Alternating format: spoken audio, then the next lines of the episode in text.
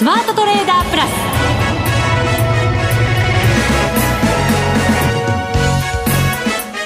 全国のリスナーの皆さんこんにちは。内田まさです。この時間はザ・スマートトレーダープラスをお送りしていきます。この方をご紹介しましょう。国際テクニカルアナリスト福永博之さんです。こんにちは。よろしくお願いします。よろしくお願いしますさて大引けの日経平均株価190円30銭高の2万7932円20銭で終わっています、はい、この2万8000円を前にしてねえー、なん なんていうんですか？牛歩？牛歩。確かにまあ牛歩まあ一歩進んで二歩下がりみたいな感じですけどね、えー、感じですよね、えー、まああの8月1日今週月曜日がもうあの2万8000円ほんの手前まで行って、はい、きましたね。でそれで火曜日に大幅安になってまあなんとか今あの水木と戻しているっていうパターンですよね。であのまあ今日8月4日もですね一応2万8005円まで、はい、株価上昇する場面あったんですが。5円59銭まで、はい、はい、でもなんか重たいですよね。そうなんですよね。ねで、まあ、このあたりね、あの皆さんも、あのまあ、なんでだろうっていうところもあるかと思いますけど、ただ今日に関してはやっぱり5番トヨタ自動車の決算発表があって、はい、発表があの出ましてですね、ちょっとやっぱりトヨタは売られましたから、まあ、そういう意味では、やはりちょっと期待値が高い分、あの物足りなさというようなのがですね、あの5番全体にちょっと広がった可能性はありますかね。まあ、そうですね、えー、決算発表もね、本当、続々出てますからね。そうですよね、えー、であと、日経平均とトピックスのあの動きがまたちょっとここに来て、違いが出てきてますので、はいまあ、そのあたりも今日含めてちょっといろいろとお話をしたいなというふうに思っております、うん、そうですね。 TOPIX 今日は小幅安、はい、マイナス0.04ポイントで終わっています、はい、さあそれではこの後詳しく伺っていきたいと思いますえそして番組後半ではマネックス証券チーフ FX コンサルタント兼マネックスユニバーシティ FX 学長の吉田恒さんに電話をつないでお話を伺っていく予定です為替もねなんかやっぱり139円台つけた後その後下に、はい結構なスピードで調整してきてますよ。ね、そうですよね。はい、まあね、その後今日も一応134円に一旦ちょっと乗せる場面があったりしてますから、はい、まあそういう意味では、まあ131円割れっていうところで一旦そこを打ったのかなという期待もあるものの、まあ、吉田さんにちょっと詳しくね、ね、いろいろお話を伺いたいですね。はい現在ドル円134円20銭あたりでの取引となっています。えそれでは番組進めていきましょう。この番組を盛り上げていただくのはリスナーの皆様です。プラスになるトレーダーになるために必要なテクニック心構えなどを今日も身につけましょう。どうぞ最後まで番組にお付き合いくださいこの番組はマネックス証券の提供でお送りしますスマートトレーダー計画よーいドンさあ、それでは引き続き福永さんにお話を伺っていきましょう。日経平均とトピックスのちょっと動きに違いがあるよということでしたね。そうですね。はい。あの、まあ、日経平均株価は先ほどもお伝えしましたように、まあ、2万8000円、これまでも壁になっているところに、まあ、接近して終えたと。いうところでして、はい、えー、まあなんとかですね、あの、冷やしで見ましても、5日線や、あと200日移動平均線、まあこのあたりを上回って推移しているというところなんですよね。はい。で、今日のあの上昇で5日線も上向きにこう転じてきているというところですから。うん、ちょこっとですけど。ねえ、うん、まあですけど、本当にきっかけ次第では、まあ、あの、上抜けるっていう2万8000円乗せるっていうのもですね、ちょっとこう、期待ができそうな、そういう金、えー、木曜日の終わり方と。この6月の上旬の高値抜いてきてくれたらね、なんとなくね、はい、勢いがつきそうな感じしますけど。そうですよね。えー、で、あのー、まあ、トピックスの話をする前に、今、ちょうど内田さんから話が出ましたので、6月の高値を、あのー、抜けるかどうかっていうところで、一つポイントがありまして。はい。何かと言いますと、うん、あの、6月の9日がその高値なんですよね。はい。えー、2万トン、2万8000と、えー、2万8389円ですか、うんうん、高値が。はい。で、この日はですね、あの、まあ、あ結果、寄り付きが安値になって、上髭をつけて陽線で終えたんですけど、うん、翌営業日の10日の日、ここでですね、窓を開けて下落してるんですよね。しかも陰線ですね。はい、陰線で。はい。で、ここの時にですね、まあ、スタートの、あの、10日の始まり値が、えー、2万8000円割れで27,996円というところなんですけど、要はですね、あのー、この、9日と10日に開けた窓、うん、これ、まあ、埋めない窓はないなんていうことよく言ったりしますけど、えー、ようやくこの窓埋めの水準まで接近してきたっていうところなんですよね。そうですね。はい。まだ閉めてない。そうです。うん、で、あの、注目されるのは、窓を埋めた後どうなるかなんですよ。はい。よくあるのは、まあ、窓埋めっていうところになると、これ達成感につながって、その後伸び悩んだりですね、あと反落したりっていうことが結構あるんですよね。はい。なので、あのー、まあ皆さんですね、えー、2万8000円乗せた、やったっていうことで仮に、金曜日を終えたとしても、まあ、その後ですね、まあそこの時点で仮に窓も埋めるような形になったとすると、えー、2万8000台を維持して、で、なおかつ、その終値ベースで見たときの、あのー、まあ、あ値段ですね。これあの、6月の9日の高値が28,246円53銭。はい。はい。で、えー、これまたもうちょっと遡るとですね、3月の29日、うん、ここが28,252円42銭っていうのがあるんですよね。はい。はい。というところで見ると、えー、まあ、2万8250円から、まあ、2万8300円ぐらいですかね。そこを上回って、終値でですよ。上回って維持するっていうことが重要になってくるので、もしそこを上回れないとなると、これ今お話しした3月のまあ29日と6月の9日の終値と終値を結んだ、あのー、まあ、線を引いて延長していただくと、これやっぱり上値の抵抗線になってるんですよね。はい。はい。ということで、えー、まあ大きなレンジ相場の上限を抜けられないということになりかねないので。そうすると、はい、6月9日の時って、ずるっと下がって、そのまま結構な勢いで、2万5500円ぐらいまでガーッといっちゃったんですよね、たった数日で、はい、取引時間中ね。そういうことも可能性としては、あるってことですよね。ですね。なので、あの、今まだ大きな、あの、ボックス相場の、あの、中にあって、そこから今その上限を突破できるかどうかっていうところまで来ていると。なので、一番、まあ、あのー、えー、上に抜けるか、押し返されるかっていうところの売り方からすればもう必死の状況ですからね。なので、まあ、そこの動きにはですね、あの、ちょっと最新の注意を払って、高値掴みにならないようにと、あとそれからもし上に抜けた場合には、これやっぱりショートポジション持ってる人はこれ買い戻すタイミングを逃してしまうと、もうあの踏み上げられてしまいますので、はい、まあそこに注意をしていただきたいなと。それからあと、もし余裕がある人は、ええ、あのまあ、一目均衡表の週足なんかをご覧いただくと、はい、あの今ですね、2万8000円からちょっと上のところに、薄い抵抗体がかかってるんですよね。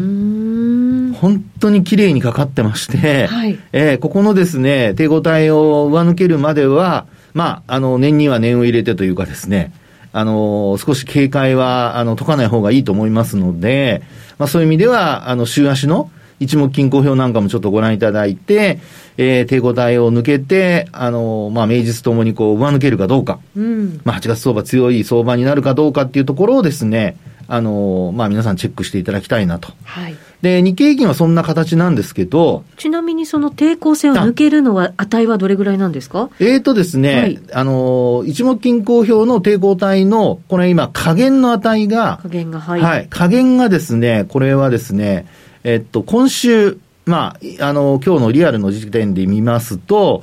えー、28,068円。68円。はい。はい、で、抵抗体の上限が28,420円15銭。はい。なので28,500円ぐらいまでいくと、安心感が出てきて、まあ年末に向けた3万円っていうのがですね、視野に入ってくるのではないかと。なるほど。はい。なんか、えいやって結構な力がいそうですね、そこまでいくのでもね、抜けるときにはあっさり抜けるんですけどね、4、500円なんてあっという間に動きますからね。これだけなんかね、やっぱりこう、はい、上値で揉み合ってるじゃないですか、はい、ある意味、エネルギーを貯めてるのか、消耗してるのか、どっちかって感じですけどね。うまいこと言いますね。これね、今、本当にね、えー、どっちとも言えない状況ですね。というのは、値動きが小さすぎて、はい貯めてるようにも見えるんですけど、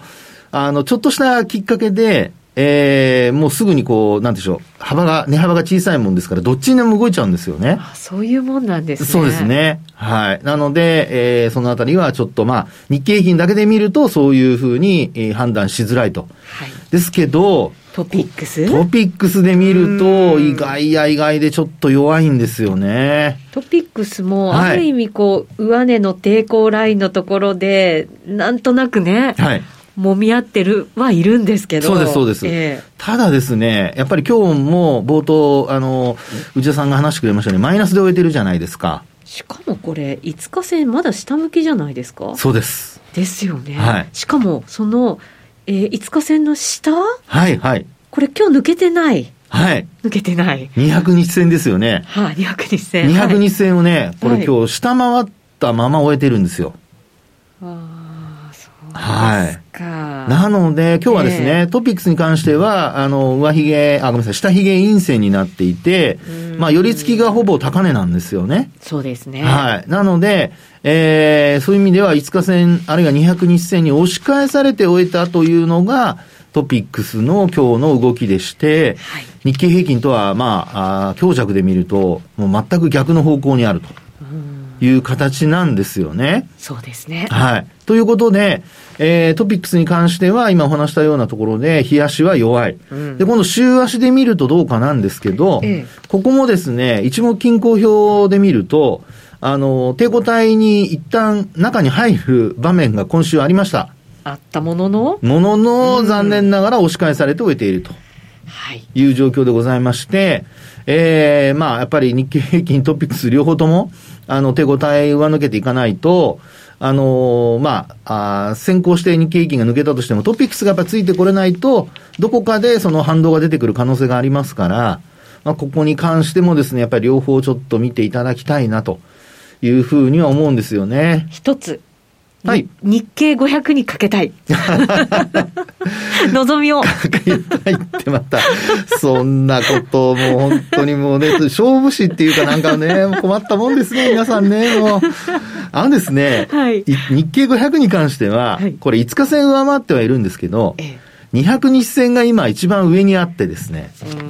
これあの200日線に届いてないんですよ。あとどれぐらいですか ?200 日線はですね、はい、2606.19ポイント。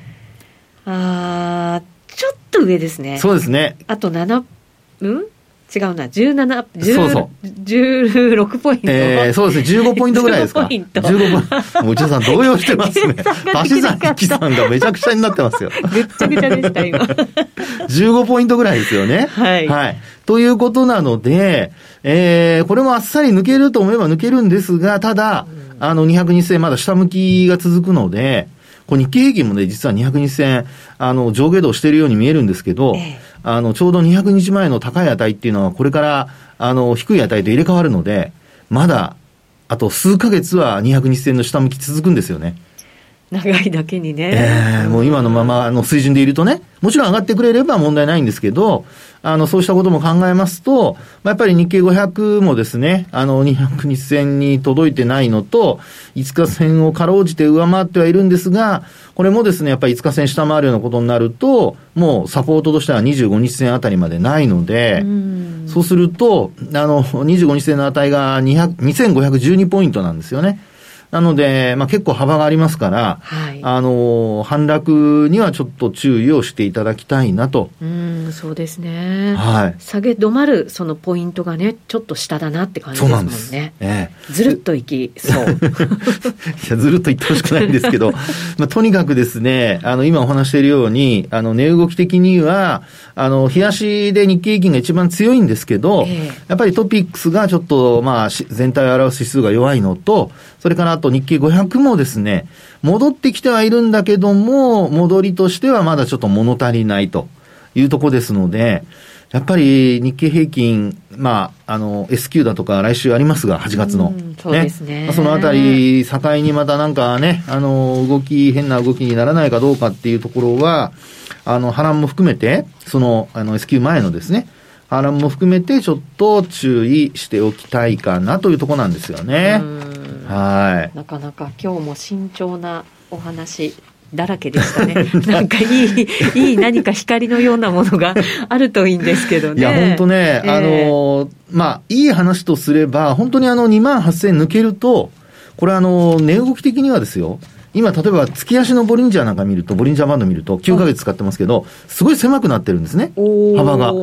でもし上抜けると広がってくるので、ひょっとすると棒、爆投する可能性もあるんですよ。しかも月足ですからね。そうなんそうなんです。なので、チャンスとしては十分あるんですが、やっぱりそこをですね、本当にあの、数十円違いで抜けるか抜けないかでも全然変わってくるので、そのチャンスを生かせるかどうか。その通りです。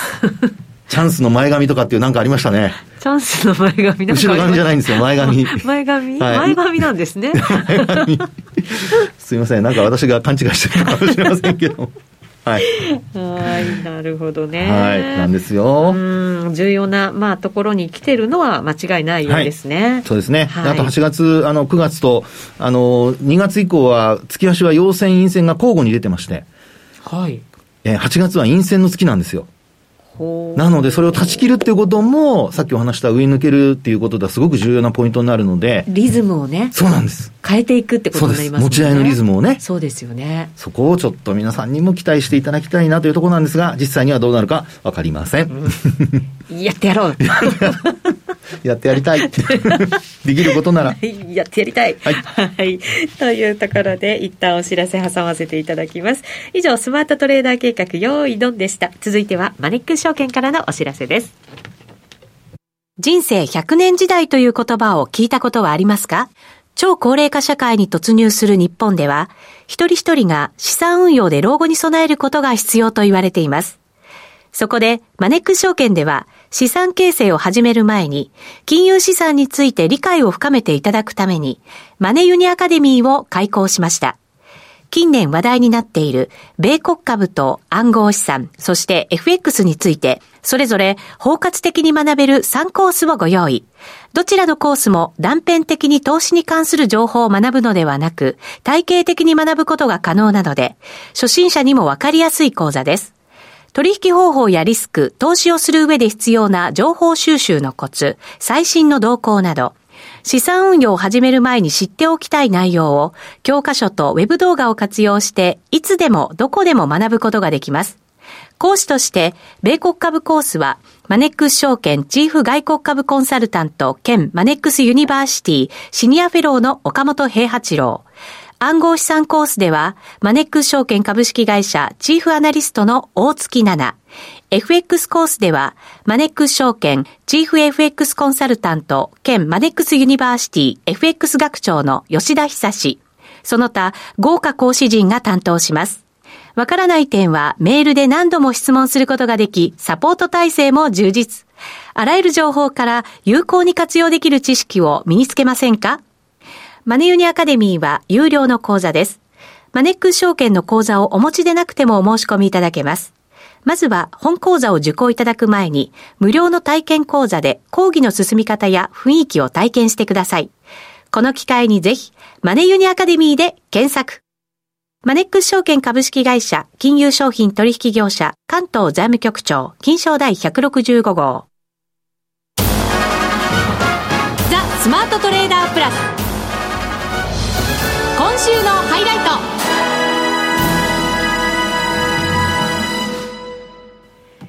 えー、それではここからはマネックス証券チーフ FX コンサルタント兼マネックスユニバーシティ FX 学長の吉田恒さんに電話をつないでお話を伺っていきます。吉田さん。はい。こんにちは。よろしくお願いします。こんにちは。はい。では、あ、聞こえます。大丈夫です。えー、ドル円ですけれども、現在134円飛び9銭から10銭ぐらいでの推移ということになっています。また、このところ足元もダイナミックな動きになってますね。うまいですよね。はい。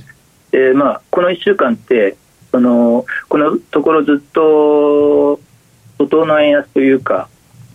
歴史的な円安がこう展開していた中で、はい、あの初めてあの遭遇したこうあの円高パニックみたいな感じがこの1週間でしたよね。そうですね、8円ぐらい動きましたか。そうですね、はい、1回もう130円割れ近くまであのあのドルが下がりましたもんね。はい。これをどのようにご覧になりましたか？えあのこれって基本やっぱりあの円高なんですよね。円あドル安ではなく円高ということですか？え、はい、あのそれこそお分かりかもしれませんけどもユーロドルとか、うん、5ドル米ドルとかっていうのはあのほとんどなんかドル安になってないんですよね。うん。今回ドル円は先週の水曜日の FOMC の後からこう急に下がってきて、はい、あの時って FOMC の時って137円なんですよ。うんそれがあの一時は130円割れ近くまで下がったわけですから最大で、えっと、5%ぐらい5ドル下がってるわけですけれども、はい、ところが対ユーロでのドルの動きを見ると最大でも2%弱ぐらいしか下がってないし、うん、今なんてあのほとんど FOMC のあの時の水準に近いところまでままた戻ってきているので、はい、さっき言った通りドル円はあの5%下がりました。でもあの対ユーロとか対5ドルとかでは最大でも2%弱ぐらいしかあの下がってないのですごい差あるんですよね。確かにあのユーロドルなんかはほぼ横ばいというかもみ合いの状況のような感じには見えますよねチャート見ると。そうですよね、えー、だからどうしてもあの僕らからするとドル円中心に見ちゃうから FOMC の後からすごいなんかドル下がってあのドル安のねあのトレンドができたのかなみたいな、はい、でそうするとその背景も考えるじゃないですか、うん、人間ってどうしてもこうなんか後付けしちゃいたがるもんだから、はい、やっぱりなんかアメリカのリセッションって思ってたよりも深刻じゃねえのとかですね。勝手な理由をつけちゃいますよね、値動き見て。そう、えー、うん、金利もあの結構やっぱり早く下げるんじゃないのかなとか、なんかそういうふうに思うじゃないですか。はい。それってやっぱり一番気をつけなきゃならないことで、結局、ドル円はすあのすごい下がったけれども、対元ではドルすごい下がったけれども、今お話した通り対ユーロとか対5ドルではほとんど横ばいで FMC の前と FMC の後って全然あの大したこうあの世界観の変化ってないわけですよ。あの世界観がガラッと変わったのはドル円だけでしたっていう ことなんですよね。そうですね。ドル円とあとちょっとクロス円含めてという感じですかね。まあ、クロスはねどうしてもあのドル円が円高になると張られてあの黒線も円高になるっていうのがあるわけですけれども、はい、大事なのはドルのトレンドっていうことでいうと FOMC 前前後であの大きく変化したのって円あの対円だけで、他はあのほとんどあのあの変わりありませんねということなので、はい、このドル円だけを見てそのドルに対して悲観的になったりとかその裏側でねあのアメリカの景気だとかそのアメリカの金利に対しても悲観的になるっていうのはおそらくあの気をつけなきゃならないことで。1回だから今週こうやって130円割れ近くまであの下がったところで、はい、あのまあ、あの結構ねそういうドルに対してあのアメリカ経済に対しての悲観論っていうのがこう広がったと思うので、うん、僕はあのそれってねあの今お話したみたいに大円特有のちょっと大変の特殊なあの現象だったなと思うのであの一旦はそのやっぱり修正が入って、はい、今こうやって134円まで戻してきてますけれどもあの普通であればもっと戻してもおかしくないようなあの135円はもう目の前ですけれども136地点ぐらいまでねあのこの大円中心でのドル悲観論の金の反動ということでドル戻してもおかしくないんじゃないかなって僕は思ってますよね。このそもそも円高になったというのは、そのアメリカの景気に対する不安感からこういう動きになったということなんですか、それとも円がこうかえ売られすぎていたからの調整なのか、どういうことなんでしょうね？今おっしゃった後者の方ですね。あポジションですか？考えてみると、はい、あの140円近くまでドル高円安進んだじゃないですか。はい。あれって7月のことですよね。うん、あれがだからやりすぎてるわけですよ。はい。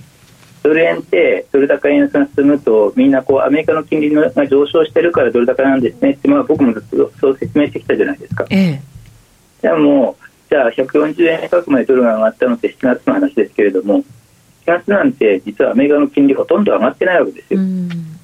アメリカの金利ってほとんどがあの、まあ、長期金利の10年債利回りにしてもそれから僕がよく金融政策と連動するということで引き合いに出す2年債利回りにしてもほとんどが6月にピークってるんですね。はい、で7月に入ったら6月のピークを超えてないわけですよ。そうですねだってまさに6月から7月にかけて結構アメリカの景気指標も悪いのが出てきて、うん、なんかこれアメリカのあの景気もちょっと厳しいんじゃないの？みたいになってきてるから